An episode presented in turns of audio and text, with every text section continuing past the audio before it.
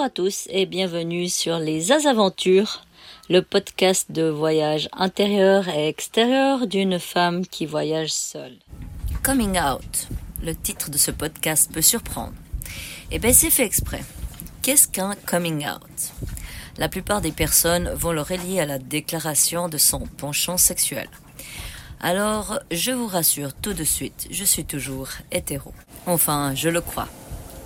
Non, un coming out peut aussi désigner l'annonce publique de toute caractéristique personnelle, jusque-là tenue secrète par peur de rejet ou de la discrimination. Et c'est pour cela que pour cette première année des Azaventures et 25e épisode, j'aimerais vous partager un podcast exclusivement sur le voyage intérieur des Azaventures. Pourquoi? Parce qu'il est temps pour moi de crier enfin qui je suis d'arrêter de me cacher derrière mes masques par peur du rejet et de la discrimination. Mais aussi et surtout pour inspirer, motiver les gens qui se retrouvent dans ces paroles. Et dans les faits que je vais vous partager afin de se découvrir, se comprendre, d'arrêter de se cacher, de s'ajuster pour faire plaisir à l'autre sans s'écouter. Non pas l'idée de se sentir supérieur à qui que ce soit, mais tout simplement être soi-même dans l'amour, la joie et la paix. Et avant de commencer à me dévoiler, j'aimerais dédier ce podcast à toutes les personnes qui me connaissent ou croient me connaître. Et dire un grand merci du plus profond de mon cœur aux deux personnes qui m'ont pointé du doigt afin de me découvrir. Elles se reconnaîtront.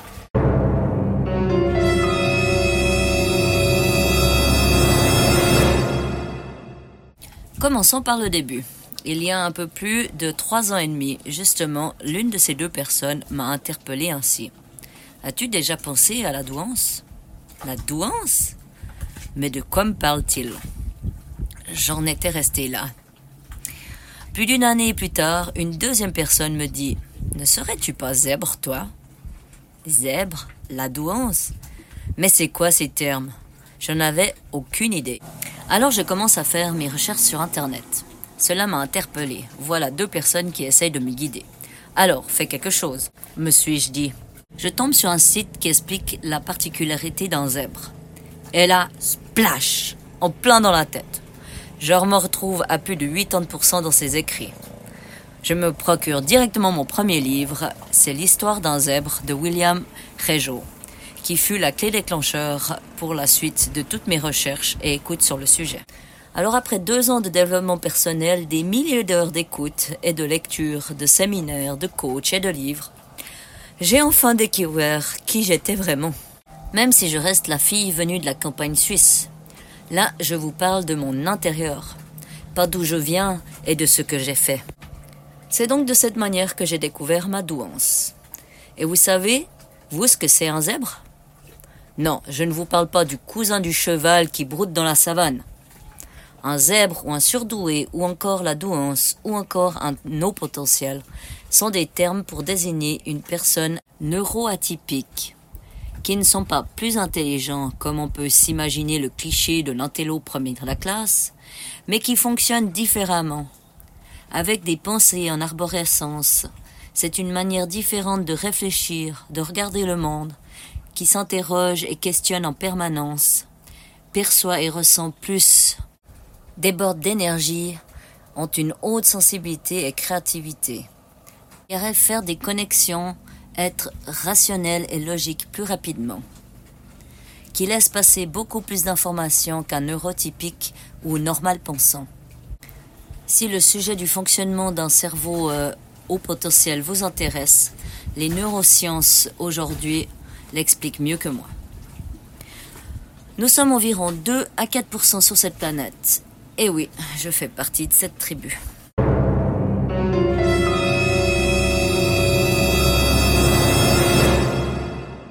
Pour les personnes qui connaissent l'Isabelle dans ma vie en Suisse, sûrement peu d'entre vous ont décelé quoi que ce soit. À part mon hyperactivité, qui m'a valu plein de jugements. C'est grâce au masque et au faux self que j'ai porté pour m'intégrer dans cette société inadéquate pour moi. Heureusement que j'ai réussi ces 29 premières années de ma vie à les porter, afin de m'accrocher à vouloir rester sur cette terre. Sans eux, je ne sais où je serais aujourd'hui. Oui, c'est cela qu'un haut potentiel, ou sensible, ou autres peuvent ressentir dans cette société où la différence n'est pas ou très peu acceptée. Critiquer et juger. Et je vous jure que pour un enfant ou un ado, ce sont des moments atroces et très durs à encaisser, sans aide extérieure. Parce qu'à mon époque, dans les années 80-90, le sujet n'existait pas. Ou alors, si tu étais différent, c'est que tu étais malade mental ou avais un trouble du comportement. Quand j'ai réalisé tout ceci il y a deux ans, qui j'étais vraiment, ce fut une libération. Enfin, j'ai pu mettre des mots sur mes différences, mes capacités, mes réactions extérieures dues à mon comportement, comprendre mes masques et faux self et les laisser tomber. Attention, on s'entend bien que laisser tomber un masque qu'on a porté pendant 40 ans n'est pas si facile à défaire. Mais j'y travaille. Tout le monde porte des masques pour se protéger, et c'est normal. Mais il est bon de les connaître et savoir qu'ils sont en accord avec nos valeurs. Et si l'on ne veut pas les voir, qu'on les ignore, eh bien un jour c'est votre corps qui vous le dira. Les burn-out, dépressions et autres maladies sont des messages pour nous avertir de revenir à nos valeurs et arrêter de porter des masques qui ne conviennent pas. J'ai réalisé tout ceci ces dernières années. J'ai compris tous mes masques portés pour me permettre de me sentir accepté dans cette société intransigeante, cruelle et jugeante. Mon burn-out en septembre 2008 fut un très bon rappel pour me faire comprendre que je me situais pas sur mon chemin de vie, mais celui dans la société où mes proches veulent pour moi. Mais ceci on le réalise que plus tard, même si j'ai réussi à trouver le courage et la détermination pour changer mon chemin à ce moment-là, je vous avoue que cela n'était pas conscient. Et de ce fait, je remercie toutes les énergies qui m'ont permis à ce moment-là de pouvoir le faire sans trop de dommages. Il n'y a pas besoin d'être au potentiel pour porter des masques, non.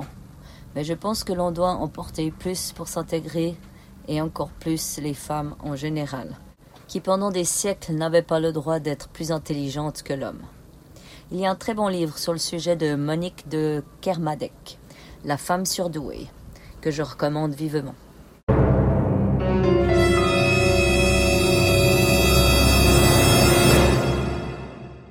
Pourquoi n'ai-je pas ou personne n'a pu déceler mon haut potentiel par le passé? J'ai commencé à parler qu'à trois ans. À l'école, on m'a tout de suite diagnostiqué une dyslexie et j'ai eu des problèmes de vue, un fort astigmatisme dès l'âge de 5 ans.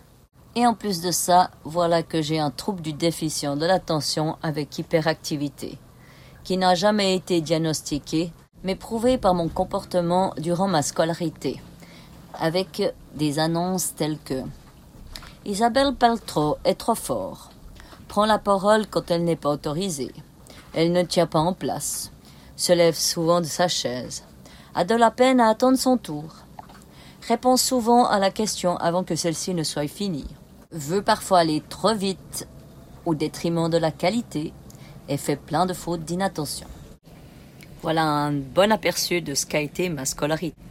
Même si j'ai eu la capacité de faire des études supérieures avec euh, des moyennes euh, normales.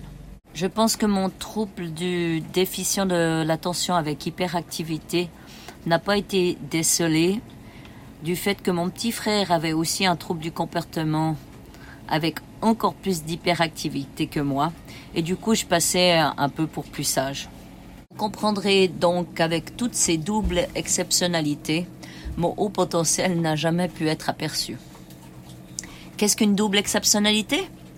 C'est justement une personne d'une douance et d'un ou plusieurs troubles neurodéveloppementaux ou de santé. Donc toute mon enfance et adolescence, j'ai dû me battre avec ces problèmes neurodéveloppementaux et de santé. Du reste, à l'âge de 14 ans, j'ai décidé que je voulais plus porter de lunettes, accessoire qui m'a valu beaucoup de critiques et jugements. Et devinez quoi? Eh oui, ma vue s'est améliorée au point que l'ophtalmologue m'a dit que je n'avais plus besoin d'en porter. Pour ma dyslexie, j'ai fait un peu de logopédie, mais euh, elle est toujours présente. Vous pouvez toujours euh, l'entendre, je suppose. Mais elle m'a justement pas aidé à la lecture, à l'écriture, tout ce qui est verbal. Et l'orthographe, euh, c'est pas pour rien qu'aujourd'hui je suis toujours aussi nulle en orthographe. Mais bon, on peut toujours s'améliorer et apprendre. Alors j'y travaille. J'ai dû me battre pour me sentir à la hauteur des résultats scolaires de mon grand frère. Même si j'étais toujours à la traîne avec un comportement bien plus hyperactif, qui m'a valu ici aussi plein de critiques et jugements des professeurs. Me battre de toutes mes forces pour être cette petite fille adorable que mes parents auraient voulu avoir. On peut dire que la métaphore être en sandwich entre mes deux frères est vraiment réelle. Entre l'enfant parfait et l'hyperactif, j'ai dû lutter pour faire ma place.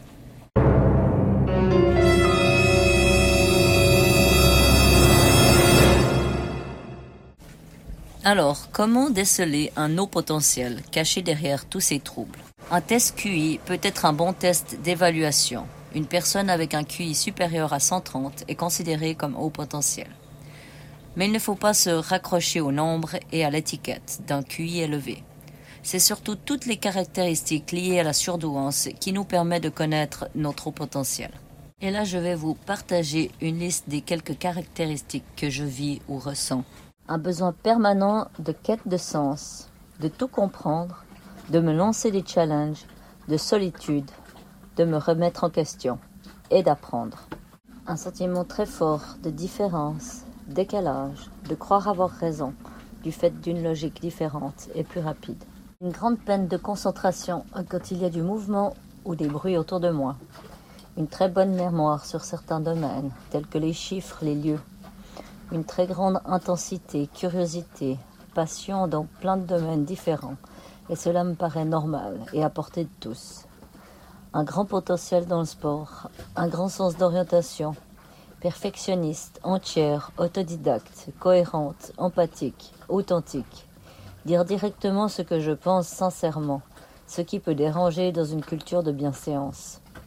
Je ne ressens pas les mêmes interprétations et compréhensions des codes sociaux.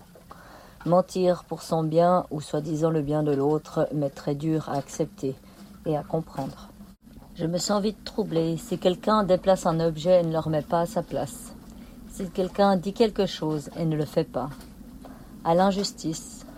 Si une métaphore n'est pas compatible avec le contexte. Si la raison et l'attention ne sont pas sincères et intègres. Je perçois et ressens plus d'informations dues à ma haute sensibilité. Elle peut aider à déceler les masques, les émotions et les énergies des autres personnes. C'est un don qu'un eau sensible peut développer avec un peu de pratique. Mais cela peut aussi être un handicap si l'on s'identifie à ses émotions extérieures sans être conscient. Grâce à cette haute sensibilité, cela m'a permis de voyager en tant que femme, seule à vélo, sac à dos et en voilier, dans 50 pays, dans plein de différentes cultures, religions et intérêts sans avoir eu de gros problèmes. Ce que j'ai souvent ressenti durant ces 40 premières années, c'est le syndrome de l'imposteur, beaucoup de procrastination, mot très difficile à prononcer en tant que dyslexique, je peux vous dire. Il m'a valu quelques reprises. Le sentiment de décalage, d'être parfois folle, la jalousie des autres femmes, la peur des hommes, le manque d'appartenance et de temps dans cette vie qui fait que je veux tout toujours, tout de suite, avec intensité.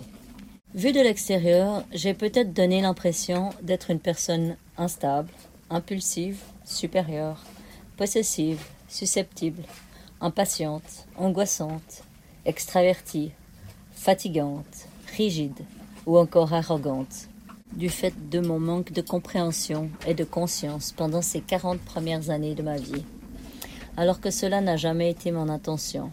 Mais aujourd'hui, en ce 10 novembre 2021, tout en conscience, je tiens du fond du cœur à m'excuser auprès des personnes que j'aurais involontairement blessées.